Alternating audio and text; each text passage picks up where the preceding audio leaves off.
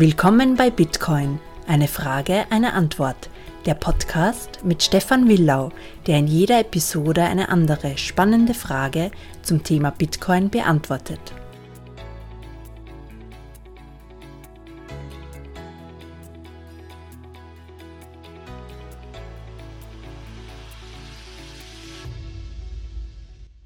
Willkommen bei Bitcoin. Eine Frage, eine Antwort. Vorab eine wichtige Information an alle. Man muss sich nicht einen ganzen Bitcoin der 21 Millionen Stück kaufen, um bei Bitcoin mitzumachen, da ein Bitcoin in 100 Millionen Teile teilbar ist. Dieses 100 Millionstel heißt Satoshi oder kurz SAT. S-A-T. Nicht einmal jeder Millionär kann einen ganzen Bitcoin besitzen, weil es dafür zu wenig Bitcoin gibt und zu viele Millionäre. Deswegen sind die kleinen Teile von einem Bitcoin auch sehr wertvoll. Es ist noch nicht zu spät, um bei Bitcoin mitzumachen. Die heutige Frage lautet, ist Bitcoin das Geld der Zukunft? Bitcoin ist eine Evolution des Geldes. Geld ist nur eine Technologie und war immer nur eine Technologie. Man muss sich zunächst fragen, welches fundamentale Problem löst Geld und warum ist es wichtig, die Geschichte des Geldes zu kennen, wenn man sich mit Bitcoin auseinandersetzt.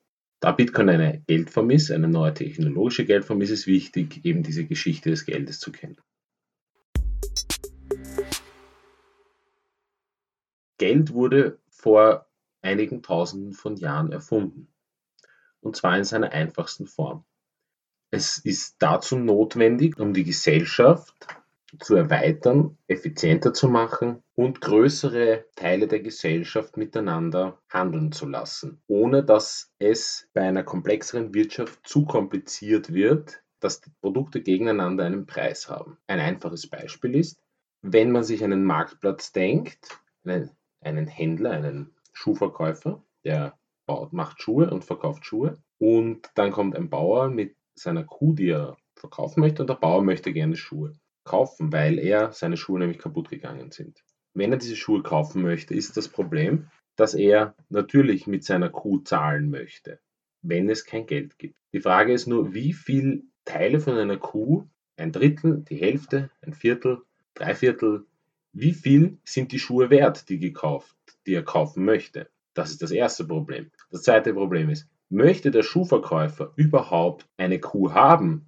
Es kann sein, dass er lieber Schweinefleisch isst oder eben auch gar kein Fleisch. Das dritte Problem ist, wie lange hält diese Kuh, die der Schuhverkäufer bekommt, haltet das überhaupt? Drei, vier, fünf Monate, weil es vielleicht so viel Fleisch ist, dass er das alles nicht an einem Tag essen kann. Und das erste Problem, das ich noch wiederholen möchte, ist, der Schuhverkäufer weiß nicht, wie viel die Kuh wert ist, beziehungsweise im Vergleich zu seinen Schuhen. Und der, und der, der die Schuhe kaufen möchte, also der Bauer, der weiß ja auch nicht, er jetzt die Hälfte der Kuh hergeben muss, ob das ein guter Preis ist oder ob ein Viertel vielleicht ein guter Preis ist, wenn er einen Rabatt bekommt. Und wenn man sich jetzt einen Marktplatz vorstellt mit Hunderten von Waren, die wiederum gegeneinander gehandelt werden könnten, dann gibt es annähernd Zehntausende verschiedene Preise in verschiedenen Waren, weil man könnte ja einen Schuh gegen, gegen Pfeffer kaufen, einen Schuh gegen Salz kaufen, einen Schuh gegen Schweinefleisch kaufen, einen Schuh gegen Kuhfleisch kaufen, und all diese verschiedenen Dinge, die sehr kompliziert miteinander umgehen, würde das Gesamte wahnsinnig kompliziert machen. Und um all dieses zu erleichtern, all diese Preise gegeneinander zu erleichtern, wie viel Pfefferkörner ein Schuh wert ist, wie viel Salzkörner ein Schuh wert ist, wie viel Stück Schweinefleisch ein Schuh wert, wie viel Karotten ein Schuh wert ist, wie viel Erdäpfel ein Schuh wert ist. All diese Dinge werden durch Geld erleichtert. Und deswegen gibt es Geld beziehungsweise deswegen wurde Geld erfunden von der Menschheit. Geld erleichtert es wahnsinnig, diese Probleme zu lösen. Geld ist das, was alle in der Gesellschaft anerkennen als Geld. Es ist somit ein Problem, das gelöst wird, Und dieses Problem ist nicht nur ein Problem, das man selber hat, also ein subjektives Problem, weil natürlich ist es subjektiv, aber es haben auch ganz viele andere subjektiv dieses Problem für sich. Also es ist ein intersubjektives Problem. Und mit dieser intersubjektiven Bewertung muss jeder in sich fragen, ich sehe das als Geld, das ist schön und gut, aber sehen die anderen dieses Ding auch als Geld? Wie viele andere Menschen sehen das auch als Geld, diese, diese Form des Geldes? Und dieses intersubjektive Problem wird immer weiter und weiter und jede Sekunde und jede Minute von jedem Tag neu bewertet. Und zurzeit ist unser intersubjektives Geld der Euro. Aber das wird natürlich jede Sekunde und jede Minute von jedem Tag neu bewertet. Das heißt, es kann sich ändern. Und da kommt natürlich Bitcoin ins Spiel. Warum Bitcoin besser als Geld ist als der Euro. Dafür muss man eben sich die Geschichte des Geldes genauer auch anschauen, um das zu verstehen. Wie gesagt, Geld ist nur eine Technologie und war auch immer nur eine Technologie. Eine der ersten Geldformen, das waren Muscheln. Muscheln waren selten und die verschiedenen Stämme im Urwald haben ihre Güter in Muscheln gepreist, welche sie nicht anziehen, essen oder in ihnen wohnen konnten. Das heißt, sie haben ein Stück Fleisch, das sie von der Jagd gejagt haben und hergerichtet haben. Dieses Stück Fleisch haben sie dann in Muscheln getauscht. Sie haben eine Hütte, wenn man sich vielleicht eine Hütte kaufen wollte, bauen lassen wollte, auch in Muscheln gepreist. So konnten sie in einer viel größeren Gesellschaft als bisher zusammenleben. Und jetzt kommt der nächste Aspekt von Geld ins Spiel. Und zwar, wie gut ist ein Geld? Wie sehr kann das Geld einer Manipulation standhalten? Hier ein Beispiel dazu. Eine andere Form des Geldes waren Glasperlen. Die wurden tatsächlich bis ins 16., 15., 16. Jahrhundert in Afrika von den eingeborenen Völkern dort verwendet. Die Europäer sind gekommen auf den Schiffen und haben gesehen, diese Menschen hier haben als Geldform Glasperlen. Das bedeutet, da wir Europäer wissen, wie wir in den Fabriken in Europa Glasperlen in Millionen Quantitäten herstellen und deswegen konnten wir alle anderen Sachen von diesem Volk oder von diesen Völkern kaufen. Die europäische Geldform zu diesem Zeitpunkt war Gold, weil Gold, niemand konnte Gold herstellen oder manipulieren. Die Alchemisten des Mittelalters und der beginnenden Renaissance haben das versucht, aber es hat niemand geschafft. Bis heute hat es niemand geschafft. Gold kann nicht durch chemische Reaktionen oder durch andere Prozesse einfach, ganz, ganz einfach hergestellt werden. Glasperlen konnten sehr, sehr einfach hergestellt werden. Deswegen haben die Europäer ihre Schiffe vollgefüllt mit Glasperlen und sind nach Afrika gefahren und haben dort für diese Glasperlen Gold gekauft. Denn Gold war ja nur irgendein Metall und Glasperlen war die Geldform. Und die Stammesführer von diesen Stämmen haben Glasperlen genommen und haben alles hergegeben, haben sogar ihre Familien verkauft als Sklaven, ihre Familienmitglieder, den Onkel, den Cousin, an die Europäer für Glasperlen. Weil sie überzeugt waren, dass das die beste Geldform ist, weil es ja immer schon so war. So haben die Europäer ganz, ganz viele Sklaven nach Amerika, Nord-, Nord und Südamerika bringen können und es war eigentlich ein ganz normaler fairer Handel. Jedoch wurde das Volk der Zentralafrikaner oder alle Völker in Zentralafrika ausgenommen, weil sie das schlechtere Geld besessen haben.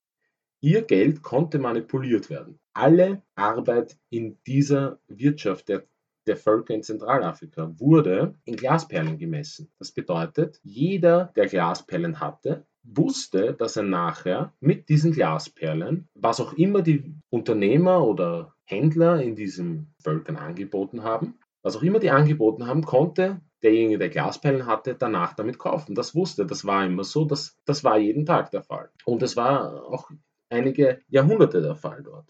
Aber es gab eine Partei und das waren die Europäer, eine Entität, die Glasperlen herstellen konnte zu einem so geringen Preis, ohne jeglichen Aufwand. Es gab natürlich einen gewissen Aufwand, aber einen verschwindend geringen Aufwand in, im Verhältnis zu dem, was die Glasperlen wert waren. Und somit wurde über einige Jahrzehnte Gold zu dem Geld in Afrika, nur zu dem Zeitpunkt, ab dem die Mehrheit in Afrika realisiert hatte, dass Gold das bessere Geld ist als Glasperlen, zu diesem Zeitpunkt gab es fast kein Gold mehr in Afrika. Und all das Gold war in Europa, nicht die Spanier haben es genommen, teilweise die Briten, und Europa war reich an Gold. Und Gold war die bessere Geldform. Und das war klar, weil niemand konnte jetzt irgendwoher Gold auf einmal herbringen, das neu dazugefügt wurde in die Gesamtwirtschaft. dasselbe Beispiel gibt es auch auf der Insel Yap in, in der Südsee. Dort wurden die so, sogenannten Yap-Steine, das sind große Steine mit einem Loch in der Mitte, als Geld verwendet und wurden dann je nachdem, wem sie gehört haben, vor deren Haus hingelegt. Das hat ein Schiffbrüchiger einige Jahre beobachtet und als er wieder zurück in Europa war, hat er ganz viele von diesen Steinen anfertigen lassen und hat diese Steine dann auf diese Insel gebracht. Die Einheimischen dort haben das natürlich zuerst nicht haben wollen und gesagt, das ist kein echtes Geld. Die, die, Steine aus Europa, die sind nicht gleich. Aber sie haben natürlich gleich ausgeschaut und haben die gleiche Farbe gehabt und haben die gleiche Form gehabt. Also warum kann man sie nicht auch annehmen? Und einige haben sie natürlich angenommen, haben dafür Waren und Dienstleistungen und alles verkauft für diesen neuen Stein und waren, haben damit und haben dann da das Gefühl gehabt, sie sind jetzt auch angeblich reich. Waren sie natürlich nicht, weil auf einmal ganz, ganz viele Schiffe mit ganz, ganz vielen von diesen Steinen gekommen sind. Auf einmal hat jeder fünf von diesen Steinen gehabt und irgendwann war klar, das ist nicht die richtige Geldform. Was ist die richtige Geldform? Und einige, die früher schon auf Gold gesetzt haben, haben dann natürlich die besten Karten gehabt. Denn die Welt ist auf einem Goldstandard konvergiert. Im 19. Jahrhundert war es dann 99% oder 95% der Weltbevölkerung klar, dass Gold das Geld ist. Es gab natürlich Silber, aber das wurde von Gold auch sehr schnell vertrieben. Die Welt ist auf einem Goldstandard konvergiert, weil Gold das beste Geld war. Gold war das beste Geld, weil man davon nicht einfach mehr machen konnte, weil niemand auf der Welt davon mehr machen konnte nicht irgendein zentrales Komitee konnte entscheiden, es gibt jetzt mehr Gold. Nicht eine Gruppe von Menschen konnte Gold fälschen und falsches Gold als echtes Gold darstellen, weil es viel zu schwer war und, und diese Versuche alle gescheitert sind. Kein Alchemist, kein Chemiker, kein Physiker der Welt kann Gold ohne großen Aufwand sowie das Suchen nach Gold in der Erdkruste herstellen. Somit ist Gold eine sehr, sehr gute Geldform. Und das wurde subjektiv von jedem Einzelnen wahrgenommen. Aber jeder Einzelne hat auch intersubjektiv wahrgenommen, dass jeder andere Einzelne dieselbe Wahrnehmung hat, dass eine Währung von keinem Komitee der Welt manipuliert werden kann, als beste Währung geeignet ist und sich über einen lang genugen Zeitraum gegen eine Währung, die schon von jemandem manipuliert werden kann und die schon von Komitees, Physikern, Chemikern, wem auch immer hergestellt werden kann, zu fast keinen Kosten, dass solche Währungen gegenüber einer Währung, die nicht manipuliert werden kann, von irgendjemandem sich durchsetzt. Warum ist dann aber Gold nicht bis heute noch die normale Geldform, die wir alle haben? Das liegt daran, dass Gold ein Problem hat in der Skalierbarkeit. Die Wirtschaft im 19. und 20. Jahrhundert wurde immer komplexer und komplexer. Es gab immer mehr verschiedene Güter und sie wurden alle in Goldmünzen gepreist. Doch es war nicht mehr praktisch, ganz, ganz viel Gold mitzunehmen. Und deswegen wurde eine neue Erfindung, die ursprünglich aus China kam, in der westlichen Welt eingeführt. Das Papiergeld. Papiergeld ist insofern praktisch, beziehungsweise gut gewesen für Gold, da man damit Gold skalieren konnte. Was bedeutet das nun? Nun, in einer Wirtschaft, in der es immer mehr Waren und Dienstleistungen gibt und immer bessere Produkte und immer effizienter etwas hergestellt werden kann, wie zum Beispiel ein Laib Brot oder eine Tasse Kaffee, die hat, ein Laib Brot hat vielleicht am Anfang, Anfang des 19. Jahrhunderts eine halbe Goldmünze gekostet. Aber dann kam die industrielle Revolution und das 20. Jahrhundert und es wurde immer effizienter und effizienter, die Wirtschaft und die Produktion von, solch, von so einem Brot.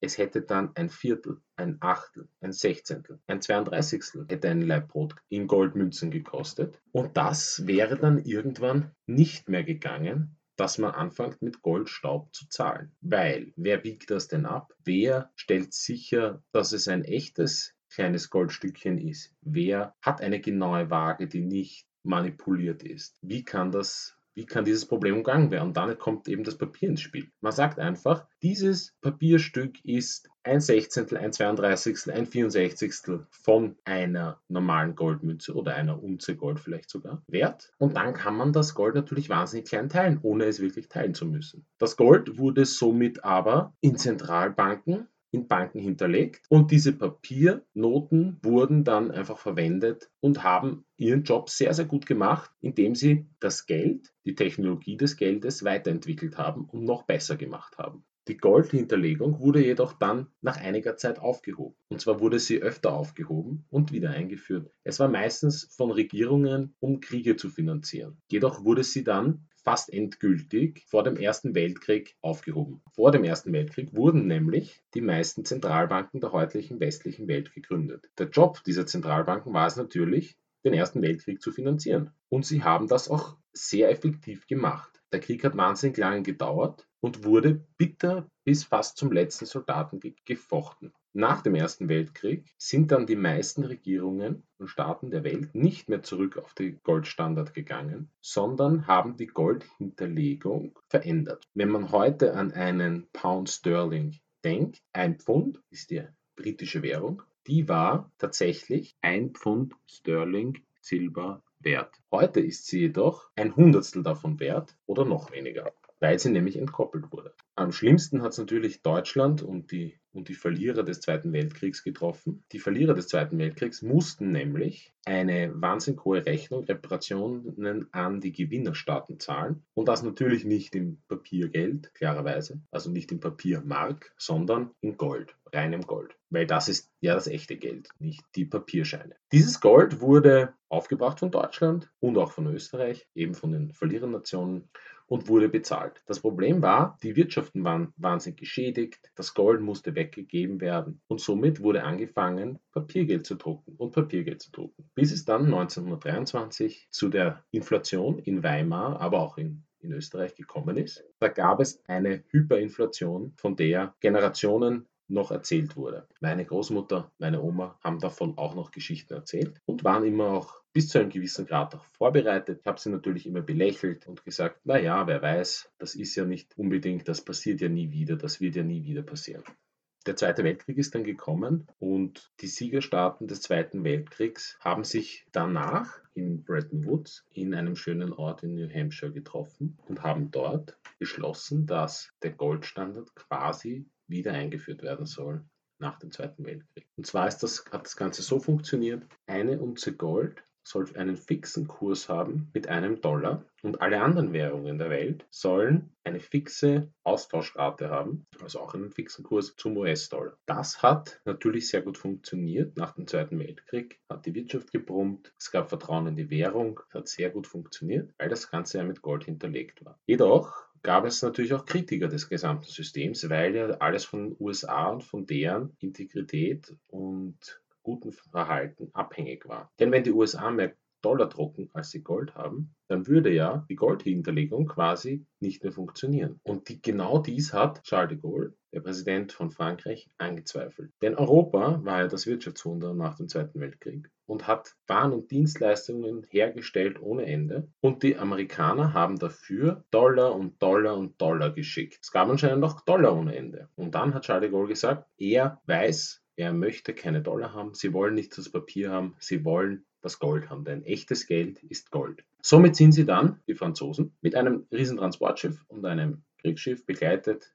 nach New York gefahren, haben dort angelegt vor der Federal Reserve New York und haben natürlich mit diesem Kriegsschiff natürlich eine gewisse Bedrohung dem Ganzen und auch eine gewisse Sicherheit für den Transport dargestellt. Und die Amerikaner haben gesagt, ja, danke, die ganzen Dollars, die ihr jetzt dabei habt auf einem Transportschiff, wir geben euch das Gold dafür. Und die Franzosen haben Gold bekommen. Natürlich haben die Deutschen und die Briten das gesehen und haben gesagt, ja, aber wir wollen ja auch unser, unser Gold haben. Das heißt, wir tauschen unsere Dollar um und wollen unser Gold haben. Das heißt, die sind losgefahren. Als sie am halben Weg waren, das war 1971, hat dann Richard Nixon gesagt, dass sie vorübergehend die Einlösung von Dollar in Gold einstellen. Diese vorübergehende Maßnahme ist bis heute, 50 Jahre später, nicht aufgehoben worden. Seit 1971 ist der Dollar eben nicht mehr mit Gold gedeckt. Dann 1973 wurde beschlossen, mit dem Internationalen Währungsfonds zusammen, dass alle anderen Währungen jetzt auch frei fliegend sind, dem Handel ausgesetzt sind und nicht mehr eine fixe Rate zum Dollar haben. Sprich, alle Währungen wurden so zu Währungen ohne Goldhinterlegung. Die Schweiz hatte jedoch noch immer eine Goldhinterlegung. Diese hat auch bis 1998 gehalten. Deswegen sieht man auch in der Schweiz einen höheren Wohlstand als im Rest Europas. Die Bevölkerung verdient mehr, die Dinge kosten natürlich auch mehr, das darf man nicht vergessen. Jedoch sind sie einfach reicher in der Schweiz. Der nächste Schritt in der Geldgeschichte ist dann natürlich die Digitalisierung des Geldes. Das Geld heute, mit dem wir heute einkaufen, das auf unseren Konten liegt, das ist einfach ein digitaler Datenbankeintrag. Und 90 Prozent des Geldes ist heutzutage ein digitaler Datenbankeintrag und nur noch 10% ist eben Papiergeld und Bargeld und Münzen. Digitales Geld ist natürlich um einiges praktischer als Papiergeld, weil man es immer dabei haben kann, weil es nichts wiegt und so weiter. Jedoch ist die Art und Weise, wie unser digitales Geld, also der Euro, konstruiert ist, sehr darauf ausgelegt, Überwachung der Massen sehr einfach zu gestalten. Und zusätzlich ist so ein digitaler Datenbankeintrag wenn wir uns zurückerinnern an die Geschichte des Geldes, auch sehr, sehr einfach zu produzieren. Man braucht überhaupt keine Energie dafür, man braucht auch keine Fabriken, um Glasperlen zu produzieren. Man muss nicht irgendwelche Steine produzieren, um dieses Geld quasi unter Anführungszeichen zu fälschen oder ein gleich aussehendes Geld zu erstellen. Nein, man muss einfach nur die Berechtigung haben, die in dieser Datenbank erfordert wird, um neue Einheiten dieser digitalen Datenbankeinträge herzustellen. Und wer auch immer diese Berechtigung hat, die kann jedem auf der Welt zugesprochen werden, wird sie natürlich nicht, aber es gibt auf jeden Fall eine Entität, eine Partei im gesamten Geldsystem dieser digitalen Datenbankeinträge des Euros, die unendlich viele Einheiten erstellen kann und dazu keinen Aufwand betreiben muss. Genau an dieser Stelle kommt eben Bitcoin ins Spiel. Bitcoin ist, wie in der Episode 1, wo schon einmal grob über das Mining gesprochen wurde, ein digitales Geld. Und zwar ist es begrenzt und im Bitcoin-System hat niemand, nicht irgendjemand, nicht du, nicht ich, niemand hat die Macht, mehr Bitcoin zu erstellen. Das ist, wenn man die Geschichte des Geldes sich anschaut, stark zu vergleichen natürlich mit Gold. Denn Glasperlen und Muscheln konnten von anderen Leuten erstellt werden. Und zwar ganz einfach. Und auch diese Jappsteine konnten von ganz einfach erstellt werden. Und damit konnten Häuser und Menschen und Gold und alles damit gekauft werden. Das Einzige, das von niemandem einfach hergestellt werden konnte, musste immer ganz viel Arbeit treiben, um Gold auszugraben, war eben Gold in der Geschichte. Bitcoin ist also genauso ähnlich wie Gold, nur eben besser. Der Grund, warum Gold gescheitert ist, war die Skalierung. Gold konnte nicht skaliert werden. Es hat Papiergeld gebraucht, um skalieren zu können. Bitcoin ist jedoch in seinen Eigenschaften wie Gold nicht manipulierbar, nicht einfach herzustellen. Jeder auf der Welt kann selber, wenn er möchte, verifizieren mit einer Full Node, wie viel Bitcoin es gibt, wie viel im Umlauf sind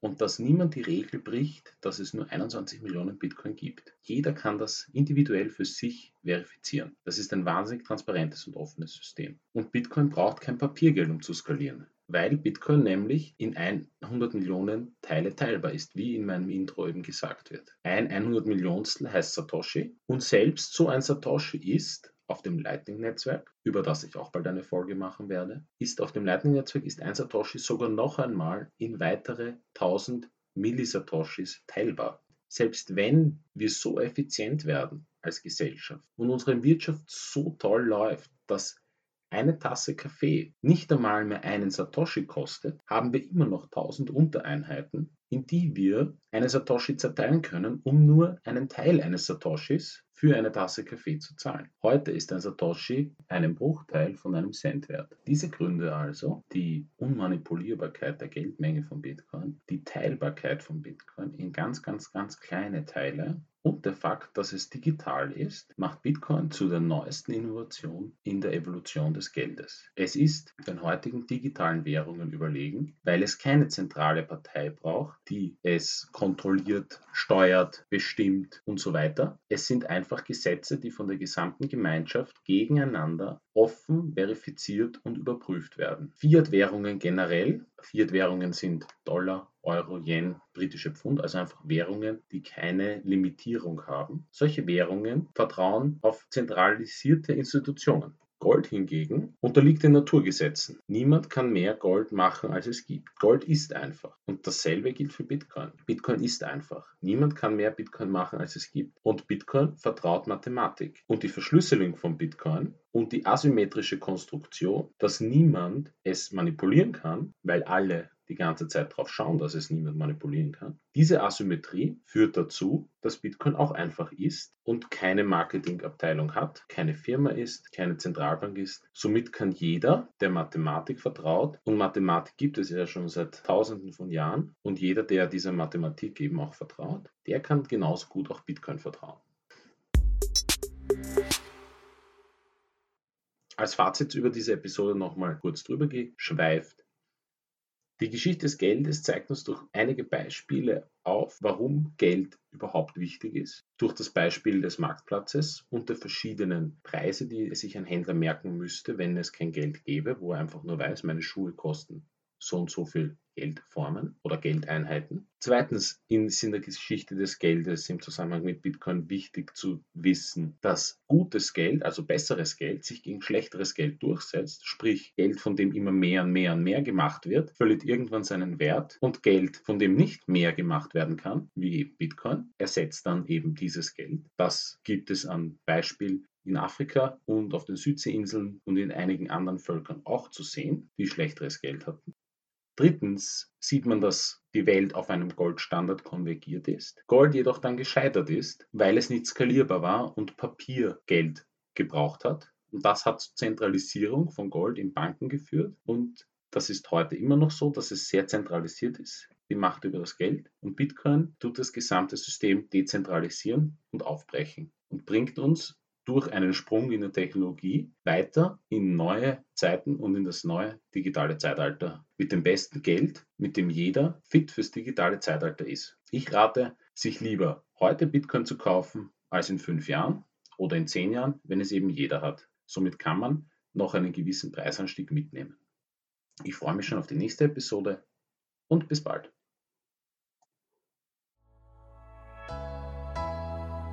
Das war die heutige Episode von Eine Frage, eine Antwort. Der Bitcoin Podcast mit Stefan Willau. Falls auch du eine Frage zu Bitcoin hast, die ich beantworten soll, dann schreib sie mir bitte auf bitcoin-podcast.gmx.at. Bis bald, ich freue mich drauf.